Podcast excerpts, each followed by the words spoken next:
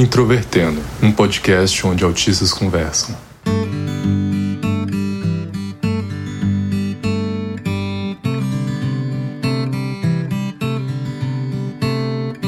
Um olá para você que ouve o podcast Introvertendo, que é o principal programa sobre autismo do Brasil. Meu nome é Thiago Abreu, sou jornalista, um dos integrantes aqui deste projeto, e nós estamos com uma série sobre autismo e mercado de trabalho que tem rendido vários frutos. E aqui comigo está então meu parceiro dessa série, Caio Bogos. Se apresente para o pessoal. Opa, Thiago, tudo bem? Bom, é um prazer aqui estar nesse momento dessa série super bacana que a gente está produzindo em conjunto.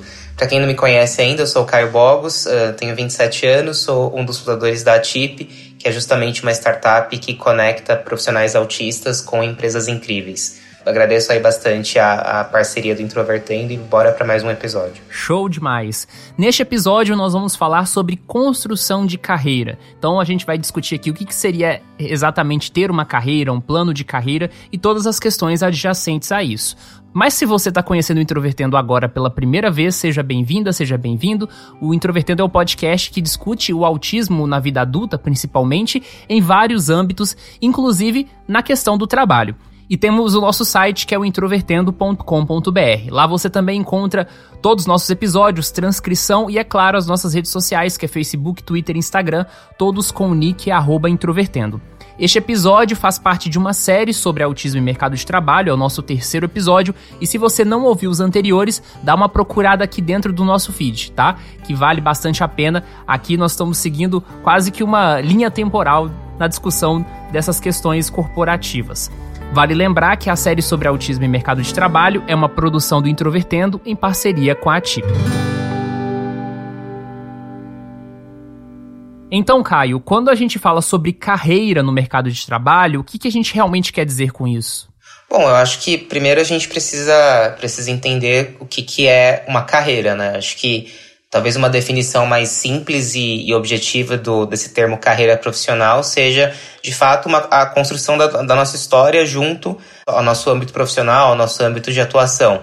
Né? Então é um conjunto aí de experiências, vivências que a gente acumula né, ao longo da nossa carreira, né, ao longo da nossa vida, que isso se forma uma carreira. Né? E quando a gente fala de mercado de trabalho, principalmente para pessoas autistas, às vezes a gente tem aí alguns percalços nesse sentido de construir uma carreira em cima de uma profissão, né? Então, eu visualizo isso de dois, dois, duas grandes barreiras, né? O primeiro delas é, por exemplo, uma pessoa autista que se forma num, num determinado, numa determinada profissão e no meio do caminho, né, ela percebe que não faz sentido essa profissão dado as características né, individuais de cada um dentro do espectro. Então ela busca, né, dado essa não adequação nessa primeira profissão que ela escolheu, nessa carreira que ela escolheu, essa, pessoa busca uma readequação. E aí há uma quebra né, nesse, nesse, nesse histórico e aí ela tem que começar meio que praticamente de novo. Né? Uma outra questão que pode ocorrer também dentro de, de, do ambiente aí profissional, né, principalmente com a nossa comunidade, é a questão de fato de, de pessoas que não conseguem construir essa carreira, né? que ficam, às vezes, é, em um determinado cargo e por uma série de fatores, né? principalmente fatores de acessibilidade, não conseguem aí evoluir do ponto de vista de crescimento profissional. Então, acho que isso tudo isso que eu falei, acho que vai dar um pouco de, de mote aí para o que a gente vai discutir logo em seguida.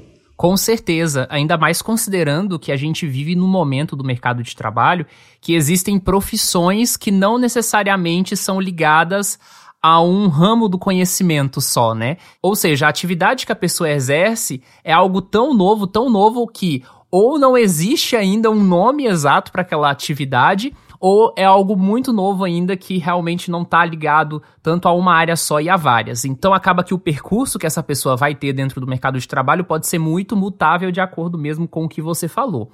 E além disso, também existe uma noção comum de plano de carreira no mercado de trabalho que envolve geralmente três níveis, né? O júnior, que é o que tem menos experiência, o pleno, que seria o intermediário, e o sênior, que é realmente aquele perfil mais avançado. Em relação aos autistas já empregados, agora focando principalmente nesse pessoal, como eles podem saber se a empresa em que trabalham possui um plano de carreira ou pelo menos um vislumbre disso?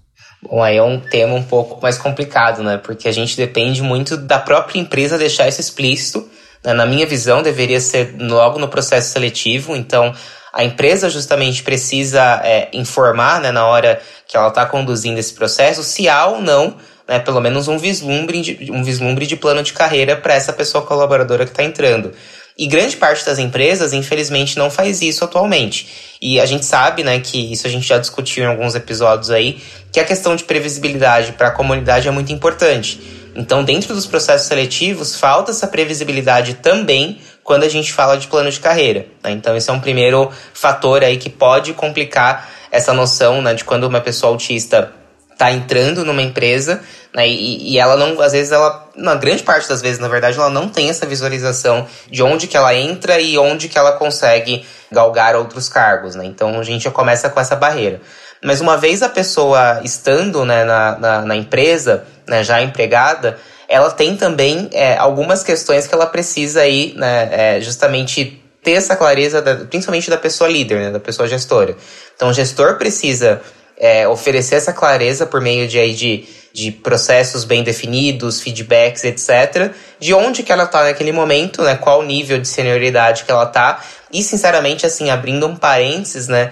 Talvez essa noção de junior, plane e sênior talvez tenha aí um, um, um né, pergunta trocadilho, um espectro aí bem grande aí de possibilidades, né? Porque na minha visão, por exemplo, a pessoa ela pode ser júnior em algumas características, por exemplo, características técnicas, né, como a gente fala hard skills dentro do mercado de trabalho, e ela pode ser pleno sênior em soft skills, por exemplo, que é a parte mais comportamental. Essa noção, né, de que há uma escadinha, né, de júnior, pleno e sênior, isso é super válido no mercado, né, isso super se aplica. Né, talvez eu incluiria aí a parte de estágio, trainee, né, no, no anterior aí o júnior e antes ali de chegar num sênior, né, e, ou talvez após o sênior, a parte de especialista, né, que, que algumas empresas colocam essa, essa outra definição.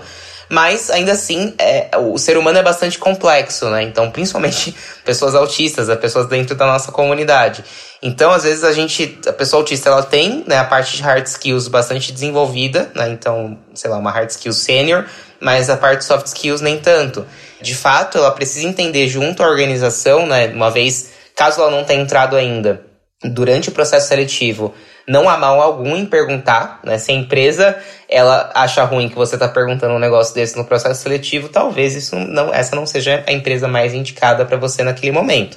É, e caso a pessoa esteja já dentro do mercado, já dentro, já dentro da empresa, ela precisa interagir justamente com o gestor e primeiro procurar saber se oficialmente não há, né, algum procedimento, algum processo escrito sobre é, mudança de cargo, crescimento de carreira dentro da empresa, que geralmente grandes empresas têm essa parte bastante estruturada. E caso não tenha, ou que caso ela tenha alguma dúvida, buscar aí o gestor direto, a pessoa gestora direto. Acho que isso que você está falando se liga um pouco também com o que a gente disse no episódio anterior sobre adaptações e acessibilidade, que é exatamente a empresa ter processos muito claros, de ter documentação, né? E isso é importante, claro, para autistas, que aqui é principalmente o nosso foco, mas para todo mundo, né? Porque eu acho que uma das riquezas de ações acessíveis é exatamente beneficiar todas as pessoas, né? A gente não tem recursos de acessibilidade que beneficiam apenas pessoas com deficiência. Então, acho que Exato. isso que você falou faz bastante sentido. E até em relação ao perfil de flexibilidade do, do próprio mercado, né? Eu, eu percebo particularmente, assim, que nas minhas experiências profissionais, que muitas vezes essas questões de níveis, elas nunca ficaram muito claras, e isso influenciou muitas vezes na própria rotatividade profissional dentro da empresa, porque as empresas que não têm um plano de carreira, que não têm né, uma coisa muito clara assim sobre em quais níveis você precisa progredir para você ter um novo status, isso parece ser um pouco desmotivador para as pessoas também, né? Exatamente, eu acho que essa, essa questão, né, primeiro comentando esse ponto de acessibilidade, a acessibilidade ela é para todo mundo, né? Então ela, ela acaba beneficiando não só pessoas com deficiência, pessoas com características atípicas, mas no final ela, ela é super benéfica para pessoas neurotípicas também, por exemplo. Então quanto mais claro né, os processos forem, mais previsibilidade as pessoas tiverem nesse processo, melhor. Né? E, e, um outro ponto, justamente, essa falta de, de, de clareza né? de, de o que, que a, a pessoa precisa objetivamente fazer para ter uma carreira dentro daquela organização, é algo que de fato aumenta muito o turnover, né? turnover como a gente fala, ou seja, é, a rotatividade, né, como você comentou, é, dessas pessoas, né? Então, principalmente né, na, minha, na minha experiência aqui dentro da comunidade da TIP, principalmente de pessoas com deficiência pessoas autistas, né? Porque isso gera uma ansiedade né, na gente, né? Quando a gente não sabe para onde que a gente tá para onde efetivamente a gente está caminhando, né? Caio, nessa questão de construção de carreira, eu percebo que existe muito uma perspectiva das pessoas de que Uh, geralmente quem está em, em, em um período mais júnior ou pleno, né, digamos assim, muitas vezes vai lidar com certas responsabilidades que um sênior, por exemplo, não contém que envolve, por exemplo, gestão de pessoas. E ao mesmo tempo, existe uma percepção de que autistas são melhores profissionais do ponto de vista técnico e mas justamente pela dificuldade de comunicação e interação social que a gente associa ao autismo, não seriam tão bons gestores de pessoas. Você acha que isso é verdade ou é falso? Olha, eu acho que não é, acho que não, não, não tão verdade ou falso. Eu acho que quando a gente está falando de dentro, dentro da nossa comunidade, né, a gente está falando de pessoas com características muito diferentes entre si, né? Então a gente tem pessoas que de alguma forma, né, tem uma, uma, uma parte comportamental e, e, e, de interação sem muitas barreiras, tem pessoas que têm mais barreiras nesse sentido, mas eu acho que, assim, eu não, eu não acredito nessa, nessa afirmação, porque eu acho que é muito levar para o estereótipo, sabe? De que o autista ele é super técnico, ele tem a parte de hard skills totalmente desenvolvida, enquanto a parte de soft skills, ou seja, liderança, gestão, etc., isso não é tão, tão bem desenvolvido. Pode acontecer, né? O que às vezes acontece, com certeza. A gente tem pessoas na comunidade que é, tem, que, tem, tem que trabalhar bastante essa parte de soft skills, de, de, de liderança, de comportamento, de interação com as pessoas.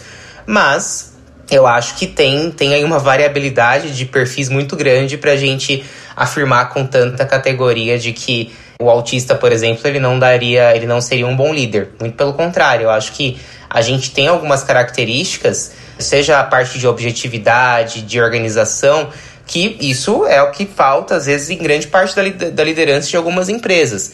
Então, eu acho que se isso for bem trabalhado, com certeza um autista ele pode desempenhar um cargo de liderança, um cargo sênior, onde tem é, essa interação com pessoas etc. E claro que a gente também precisa entender, né, na minha visão, é, eu não sei se você concorda, que também a gente precisa trabalhar dentro da sociedade essa variabilidade de formas de comportamento. Né? Não dá pra gente também é, pegar uma pessoa autista que tem ali todas as características para ser um bom líder, né? Ou seja, a organização, né? a questão de, de, de, de ser uma pessoa mais, ser, ser uma pessoa justa, uma pessoa mais, mais centrada, etc. E falar que essa pessoa ela tem que ao mesmo tempo se adequar ao que se espera de uma pessoa neurotípica. Eu acho que se a gente for colocar essa questão a gente está indo para um caminho um, um, pouco mais complicado, porque a gente vai acabar caindo provavelmente naquela questão de mascarar as características individuais daquela pessoa para atender uma demanda de mercado que o mercado é feito para pessoas neurotípicas, infelizmente, pelo menos por enquanto. Então eu acho que também tem uma linha tênue nesse sentido aí de, por um lado, a pessoa buscar né, esse aprimoramento, né, esse aprimoramento principalmente de soft skills, mas sem que esse, essa, essa busca por essa melhoria seja um sinal verde ou uma benção, entre aspas, para ela mascarar as próprias características e se tornar uma pessoa neurotípica, porque a gente nunca vai ser neurotípico, né? Então acho que é, é tentar encontrar esse meio termo. Não sei se você concorda. Concordo em absoluto, e eu penso também, não só de acordo com a minha experiência, mas do que eu observo assim de relatos de outros autistas, é que muitas vezes existe uma subestimação exatamente do que as pessoas no espectro do autismo podem fazer num cargo de liderança, já que para você ser líder você precisa ter várias competências e muitas dessas competências muitas vezes não são lembradas ou pelo menos não são tidas como as mais importantes quando a gente fala sobre liderança. E aí eu vejo que isso pode travar muitas vezes o próprio futuro dessa pessoa no ambiente de trabalho, pode desvalorizá-la. Assim também como tem uma perspectiva, e, e eu acho que isso também é problemático, que é aquela questão assim: olha, pessoa autista vai entrar no mercado de trabalho, ela se dá super bem com uma atividade, tem uma proficiência naquilo do ponto de vista técnico, e para o bem dessa pessoa eu vou fazer ela crescer no mercado de trabalho e assumir cargos de gestão, porque esse é o caminho que todo mundo faz. E eu acho isso também um pouco problemático também. Nem todo mundo dentro do espectro do autismo quer fazer coisas novas e quer realmente. Eu, eu particularmente acho que esse valor é importante, né? É importante a gente crescer profissionalmente, até porque a gente vive momentos na vida em que a gente assume mais responsabilidades, a gente precisa de mais recursos e acaba sendo, entre aspas, entre muitas aspas aqui, claro, muito importante, quase a ordem natural da, da vida social que a gente vive. Mas a gente sabe que muitos autistas não vão funcionar nessa lógica, que vão ser infelizes, né? E que querem, na verdade, ter uma atividade ao longo da vida fazendo as mesmas coisas, ou pelo menos estarem em níveis de responsabilidade, digamos assim, mais técnicas do que necessariamente essa parte mais de gestão de pessoas. E eu acho que isso tem que ser respeitado e as empresas precisam assimilar isso de alguma forma, né? Não, então eu acho que isso também é muito da, da, da, nossa sociedade atual, né? De achar que todo mundo necessariamente precisa ser ou uma pessoa líder, né? Uma pessoa gestora, ou uma pessoa que está empreendendo, né? Que precisa construir um negócio. E nem sempre é assim, na verdade, acho que grande parte das pessoas, acho que é, na verdade, no fundo do, dos seus anseios, acho que nem quer, às vezes, ser líder ou não quer empreender. Acho que as pessoas só querem, na verdade, ter uma qualidade de vida, é, receber pelo que fazem e etc. E, e, algumas vão querer ser pessoas líderes, têm as, as, as, as competências e capacidades para isso, ou querem desenvolver essas competências e capacidades, ou vão empreender. Né? Eu acho que também a gente precisa, claro, entender cada ser humano como um ser humano único e também não colocar essa pressão de que, nossa, você precisa ser uma pessoa líder dentro de uma empresa, porque só assim, em teoria, você vai ter sucesso. Muito pelo contrário. No mercado de trabalho, a gente fala de, de uma carreira em Y, né? Então, é, essa pessoa começando em júnior, pleno, sênior, quando ela chega geralmente em sênior, né? Se a gente for usar essa, essa, essa escadinha, ela tem ali um, um dois caminhos a serem seguidos ou o caminho de liderança, né? Então ela vai virar né, gerente, gerente sênior, etc. O que pode ser um caminho, né? Que aí ela vai, vai lidar mais com a parte de gestão mesmo de pessoas para né, é, cumprimento de algumas metas e objetivos daquela organização. Ou o outro, a outra perninha ali do Y, se a gente for visualizar, é um cargo mais técnico de especialista, né? Então é uma outra possibilidade as pessoas têm que ter essa noção de que ela não tem um caminho único, né? não é uma linha reta de ah, começo júnior, pleno, sênior, e aí necessariamente eu preciso virar um gerente, virar coordenador, virar CTO, CIO, não sei, que é tudo, são todos cargos de liderança, basicamente. Mas não, às vezes eu tenho ali um cargo de especialista. Às vezes eu tenho um cargo de consultor, né, dentro dessa, dessa configuração mais em Y, que é o que grande parte das grandes empresas tem. Então acho que a gente precisa também entender que há outras possibilidades, né? E aqui no episódio a gente já falou em alguns momentos sobre as rotinas de avaliações e feedbacks, né, que acaba sendo uma das ações que as empresas devem ter para o crescimento profissional dos funcionários. E algumas empresas até fazem aquilo que a gente chama de one-ones, que são as reuniões com os líderes sobre pontos profissionais ou até pessoais. Na sua percepção, existe uma forma mais eficaz de fornecer feedbacks para autistas? É, vai de cada indivíduo, né? Mas, de fato, acho que isso é válido para toda e qualquer pessoa né, na condução de feedbacks e processos de avaliação de desempenho é a clareza e objetividade das informações. Eu acho que, independentemente da metodologia que for utilizada, para medir esse desempenho, essa avaliação, enfim, para entender se aquela pessoa está se desenvolvendo ou não na empresa, é, independentemente disso, ser uma forma objetiva e de fato é, válida né, para ser utilizada. Né? Tentar tirar ao máximo essa questão muito subjetiva de que é natural até do ser humano. Né? O ser humano ele tem essa subjetividade, ou seja, a gente vai muito da nossa intuição e etc. Mas nos processos, né, junto com pessoas né? Então, principalmente pessoas da comunidade autista, é importante que a gente busque ser o mais objetivo e claro e explícito possível do porquê que aquela pessoa, por exemplo, atingiu alguma meta, atingiu né, o que a companhia esperava, ou ela não atingiu, ou ela quase atingiu, enfim.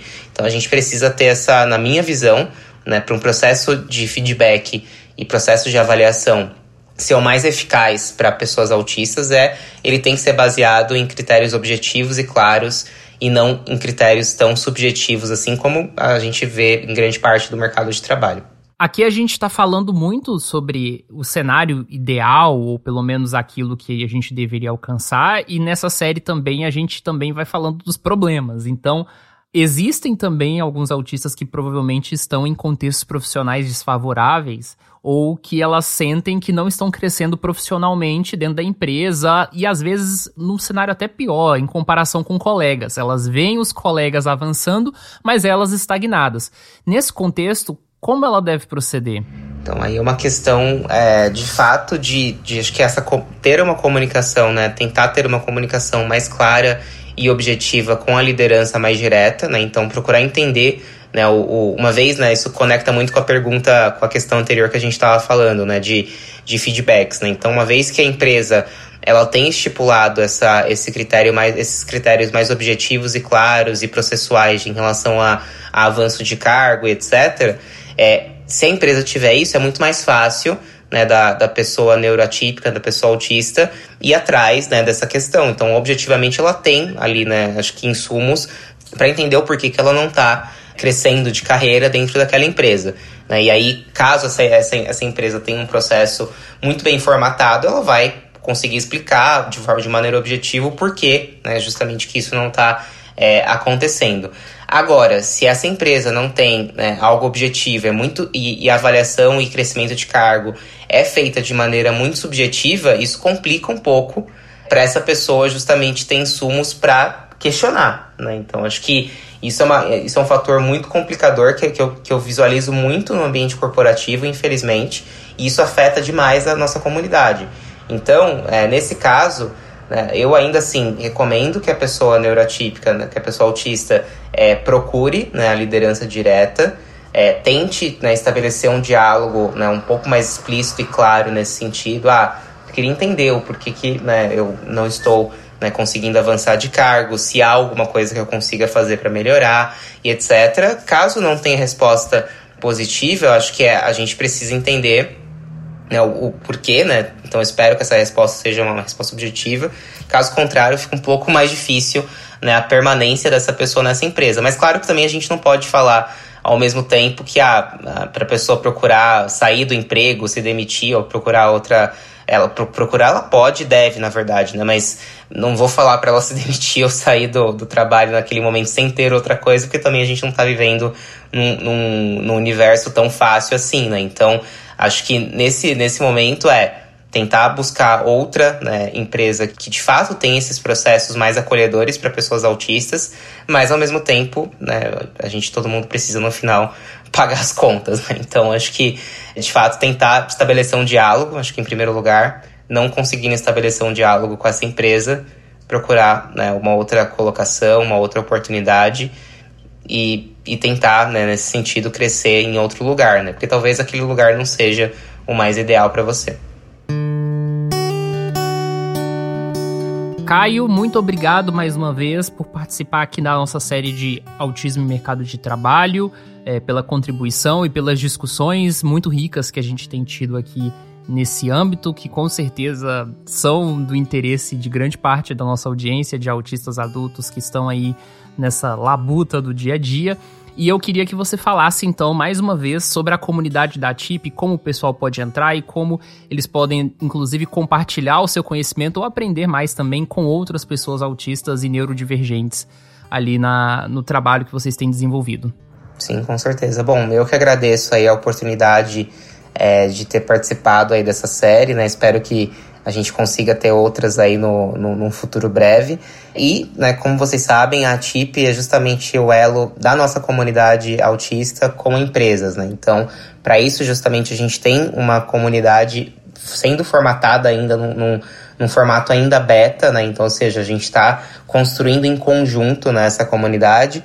Por hora, a gente ela está funcionando num, num canal do Telegram, mas a gente vai deve migrar é, ela para uma outra ferramenta mais dinâmica, onde a gente vai permitir aí mais interação das pessoas que estão dentro da comunidade, mas por hora, né, as pessoas que estão ouvindo aí é, o podcast Introvertendo podem entrar no nosso site, né, tip.io, e se cadastrar. Ali tem um botão de pré-cadastro, só selecionar que você é uma pessoa típica e se cadastrar né, para entrar nessa comunidade e que de qualquer forma, independentemente da ferramenta que a gente utilizar, a gente vai estar tá sempre é, conectado e vocês conseguem sempre contar aí com o apoio da TIP para a sua carreira profissional. Show! E esse é o último episódio neste ano dessa série. Se você quiser que essa série continue e sugerir temas para a gente continuar discutindo, envia para a gente nas redes sociais, envia para o pessoal da ATIP, que quem sabe em 2023 a gente volta para discutir muitos mais assuntos que com certeza vão agregar aqui nessa, nesse debate sobre autismo e mercado de trabalho.